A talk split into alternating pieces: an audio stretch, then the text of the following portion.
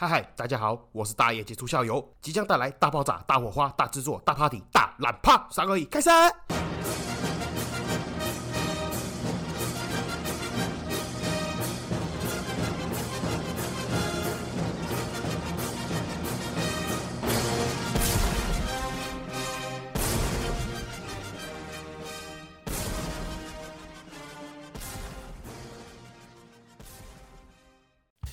嗨嗨，这里是社会观察日记，我是大家继续，再来一次哦，太久没有录了，有点老塞。嗨嗨，这里是社会观察日记，我是大家主持人，欢迎回来。好，先跟各位听众好朋友报告一下，那经过各种挣扎之下，这一集应该是最后一集。那我也没有想过这一天会来得如此之快了。那欢乐的时光特别快，又到时间说拜拜，不用紧张哦。那个我也不是从此就退出江湖，单纯是这一季了，当做这这一季的结束。那这集结束之后呢，小弟我可能会先休息一阵子，那就是副监式的休息了。那之后也是副监式的。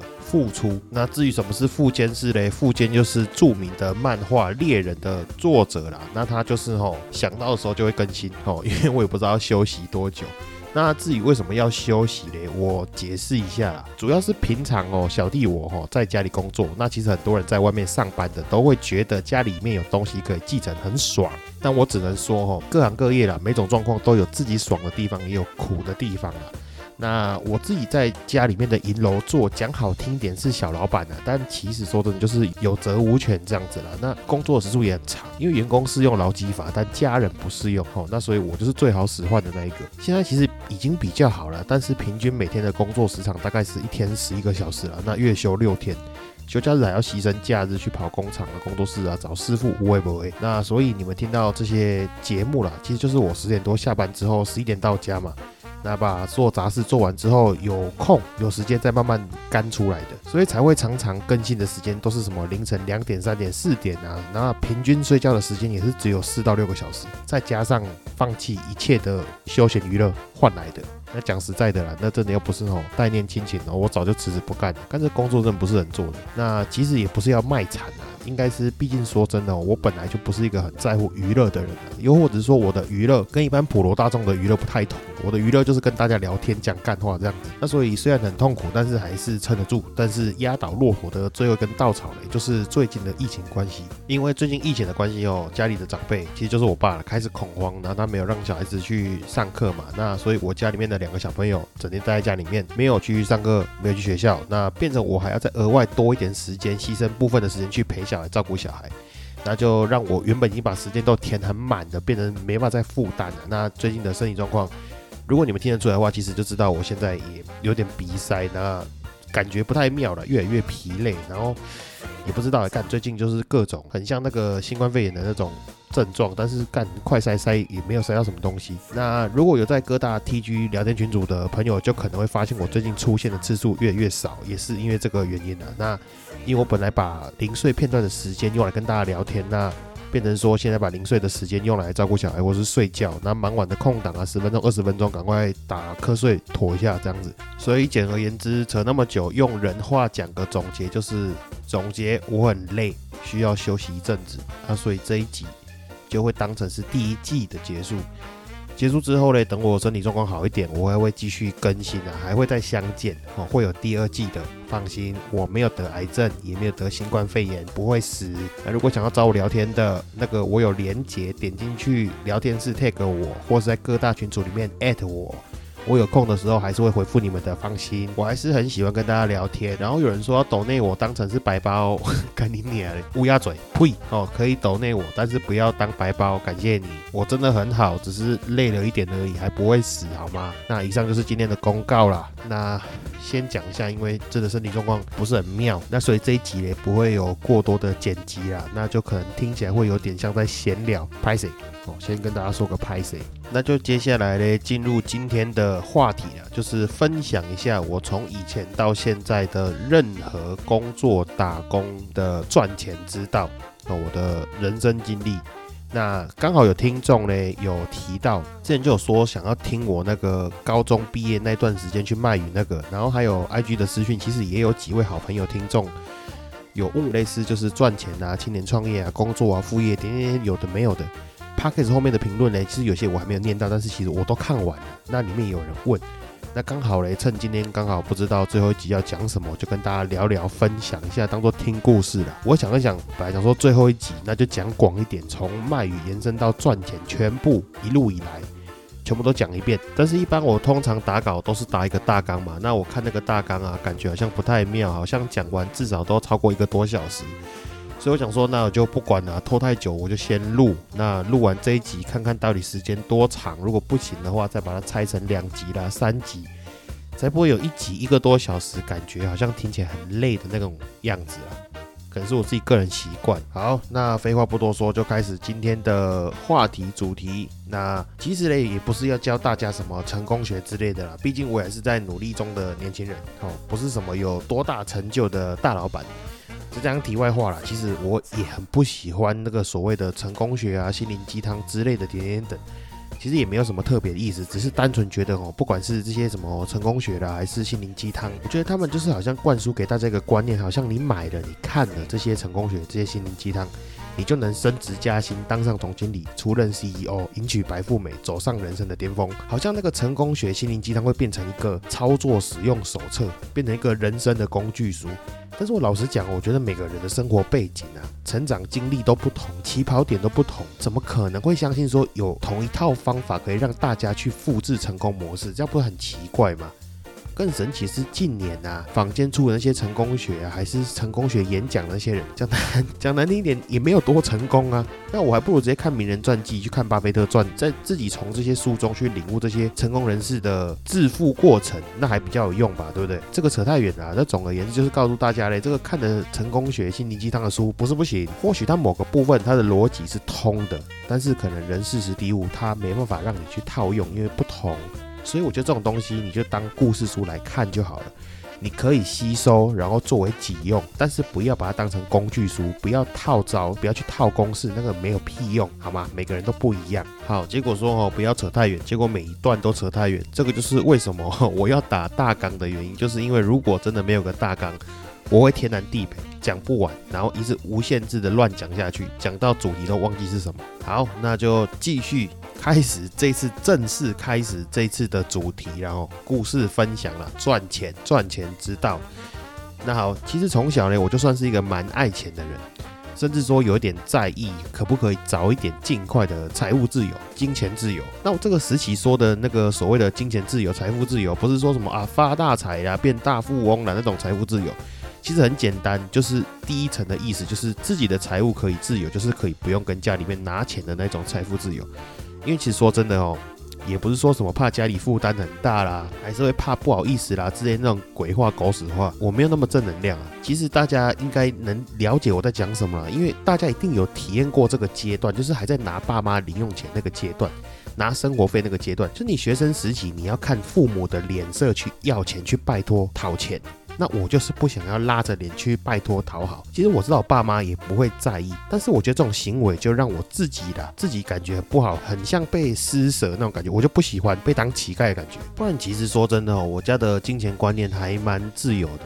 那一样这里先插一段哦，这个不插不行，因为我家的金钱观念啊，家庭教育，当然这种东西我觉得先讲啊，没有对错啦，因为这个就是单单的论述说我们家的状况。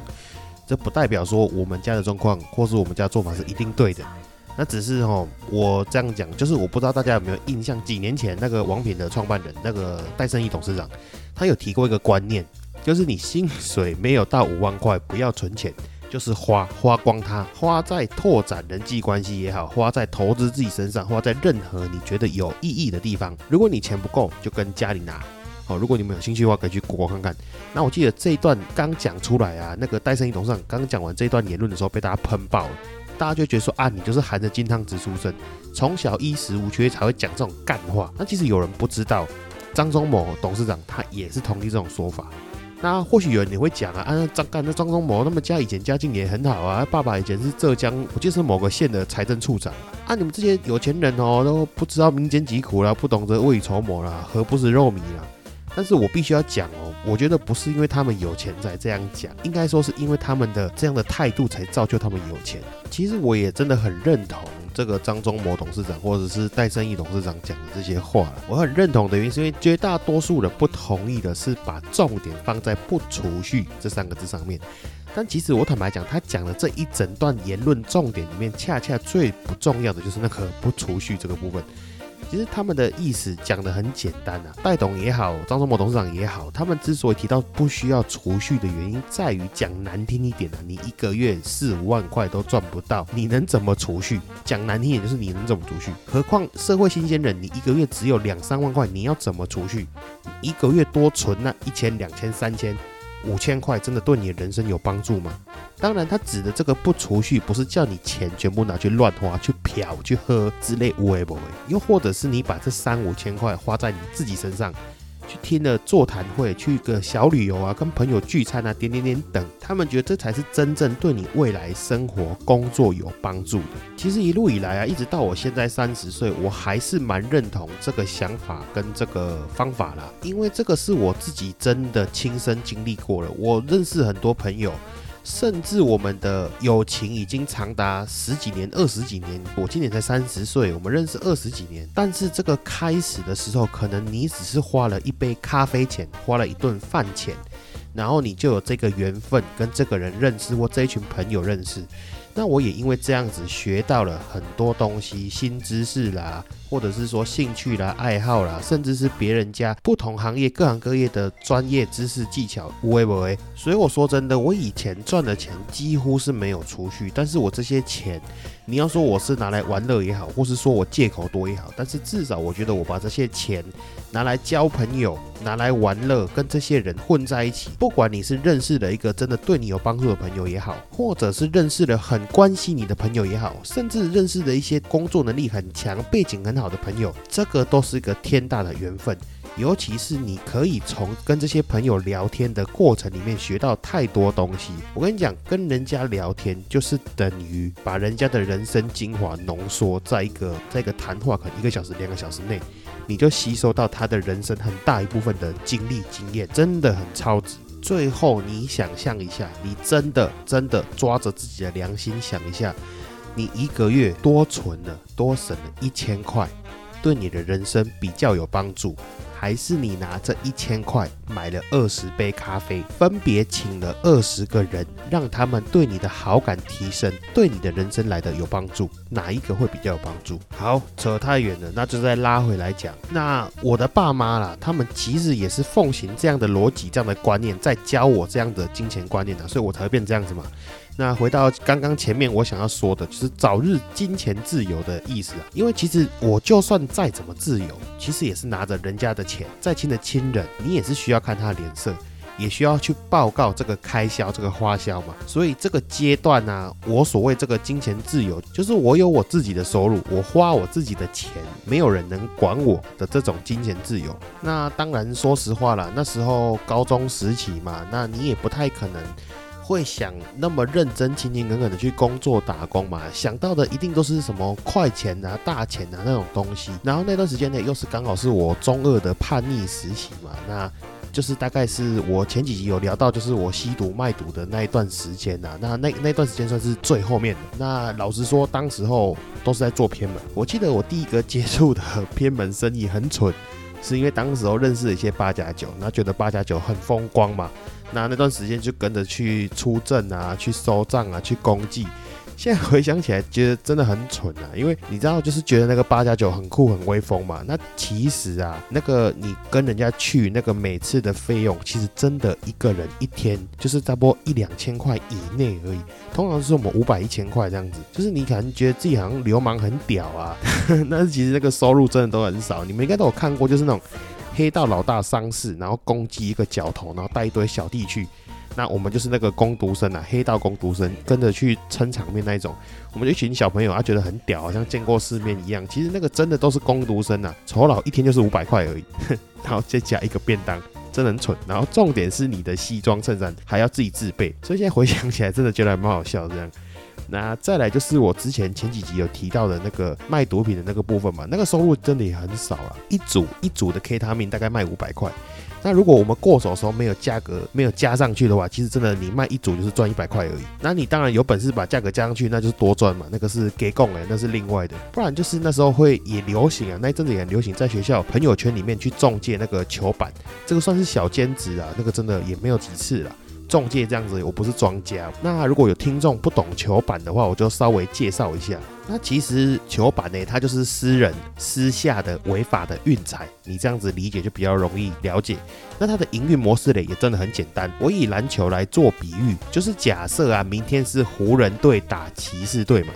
那今天假设同学 A 他去找了庄家，他下了两千块，湖人队赢。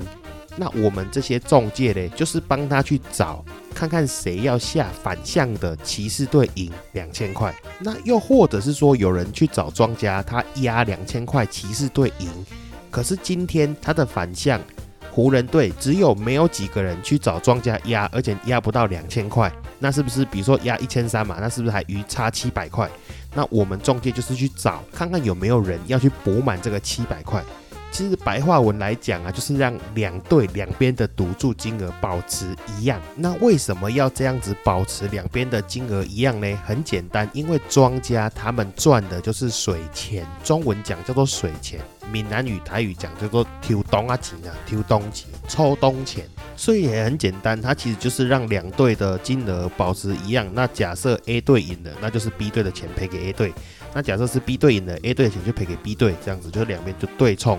那庄家赚什么嘞？他就是赚中间的水钱，他就是抽趴数的。那假设以我刚刚讲例子嘛，两千两千嘛，那假设 A 队赢了 B 队的两千块，那庄家抽五趴，那他就是从这两千块里面抽了一百块走，当做是水钱这样。那至于我们中介赚什么嘞？我们中介就是跟庄家去谈那个趴数，那就是看我们带去的客人压多少，我们就是从里面抽几趴这个样子。那这个趴数嘞，不管是庄家抽的东钱，又或者是我们中介抽的分润，都是可以谈的，没有一个固定的趴数。那基本上我听过最多最多的，我们这种小朋友球板大概都是下几百块到几万块，大概是抽五到十趴左右了。那题外话，因为我也不是多么正经的人，我知道有些人可能会觉得说这个球板听起来是个稳赚不赔的生意，有可能想要去尝试之类的。在学校做做看呢，还是平常跟朋友之间做做看之类的。那我不是说不要做，只是说哈，有时候不要利欲熏心，就是我们。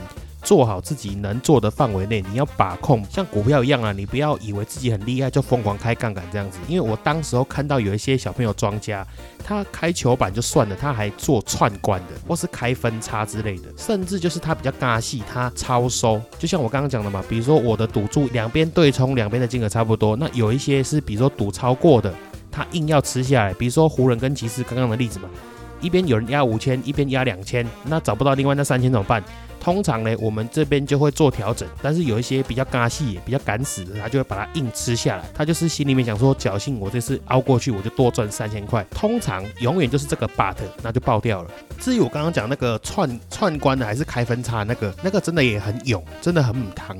串关是什么意思呢？就是直接赌说预测接下来三场比赛谁会赢，就是要连续赢三场了，那这样才赌客算赢。只要其中一场输了，那赌客就直接算输了。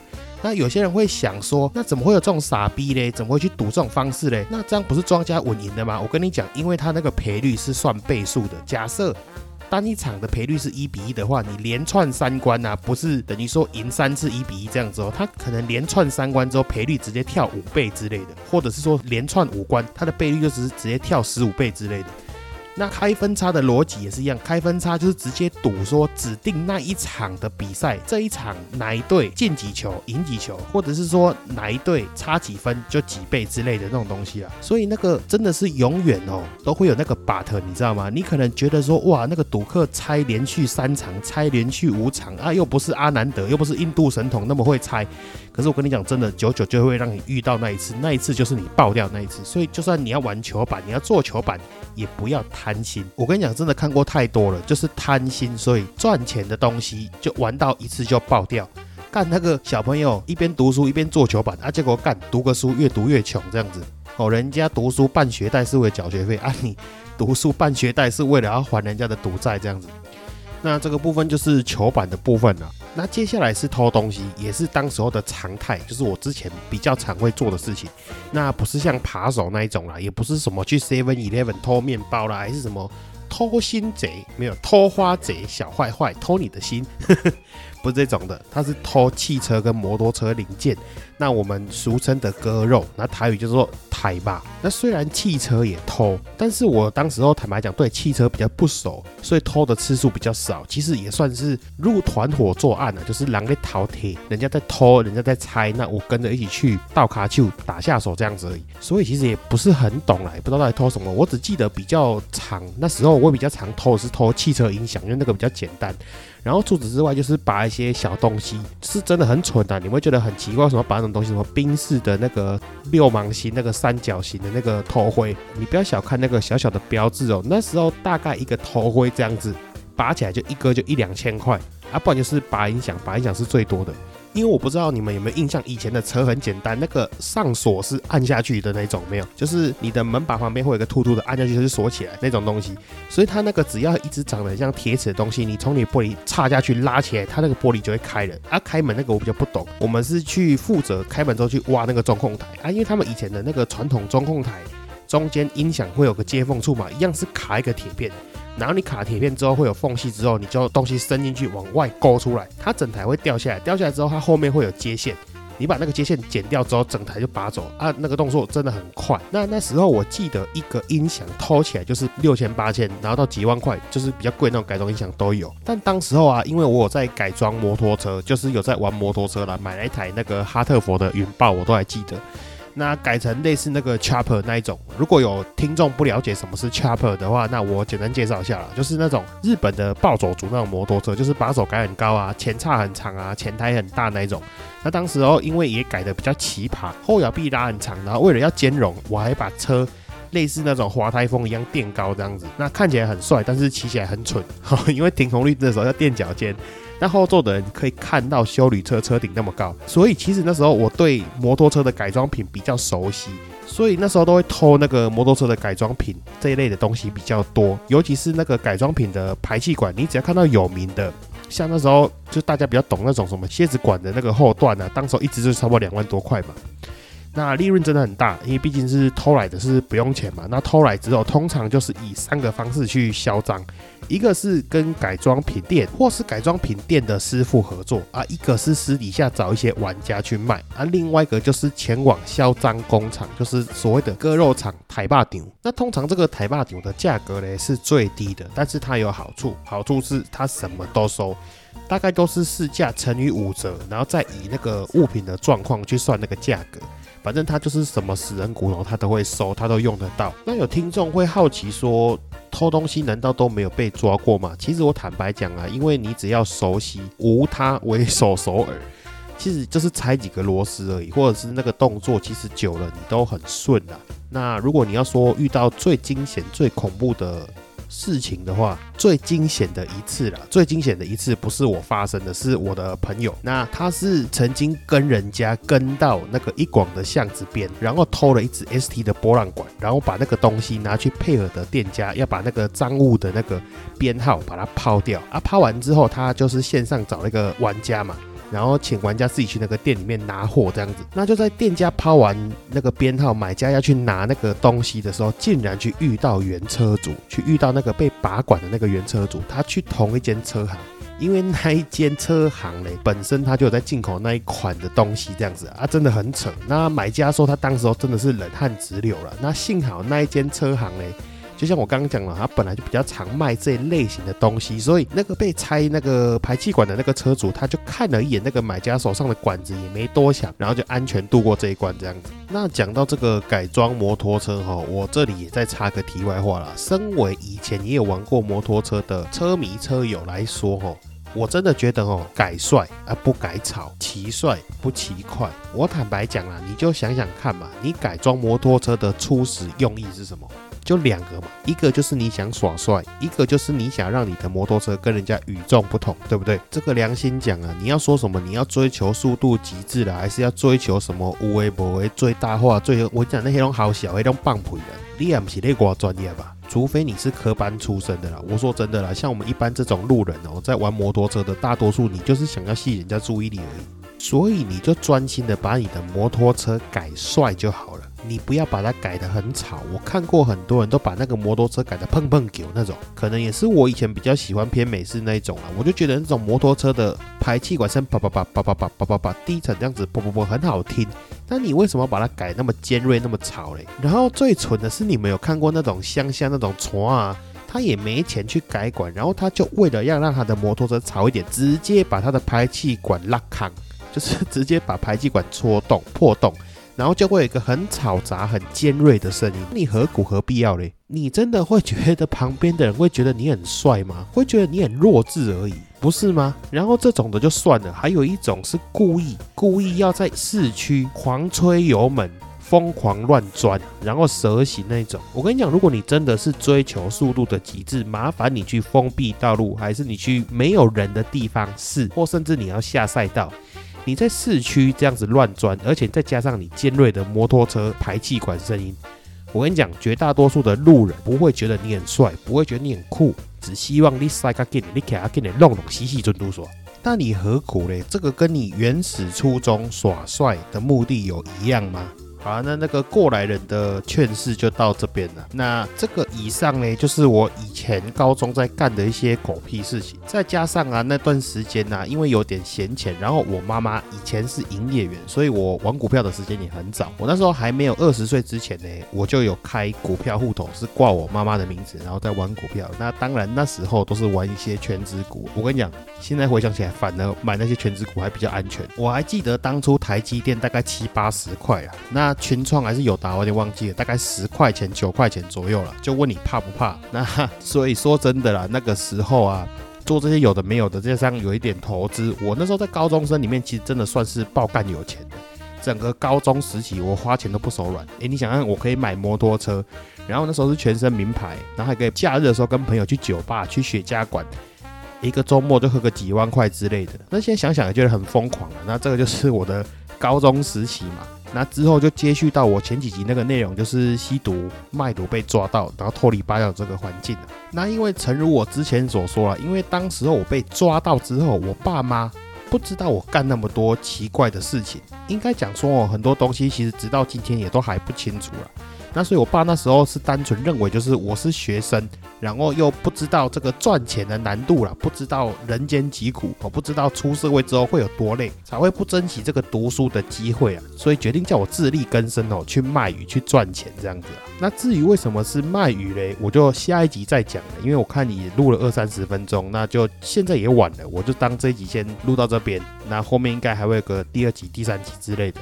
因为我看这个进度应该是再录下去，应该是一个多小时录不完，那所以就先断到这边。我刚好到高中时期的最后一趴这样子，好，那就先这个样子了。太久没录音，然后身体状况不是很好。你们如果听得出来的话，就是有点稍微沙哑卡痰，然后我都用嘴巴呼吸，因为鼻子塞住了。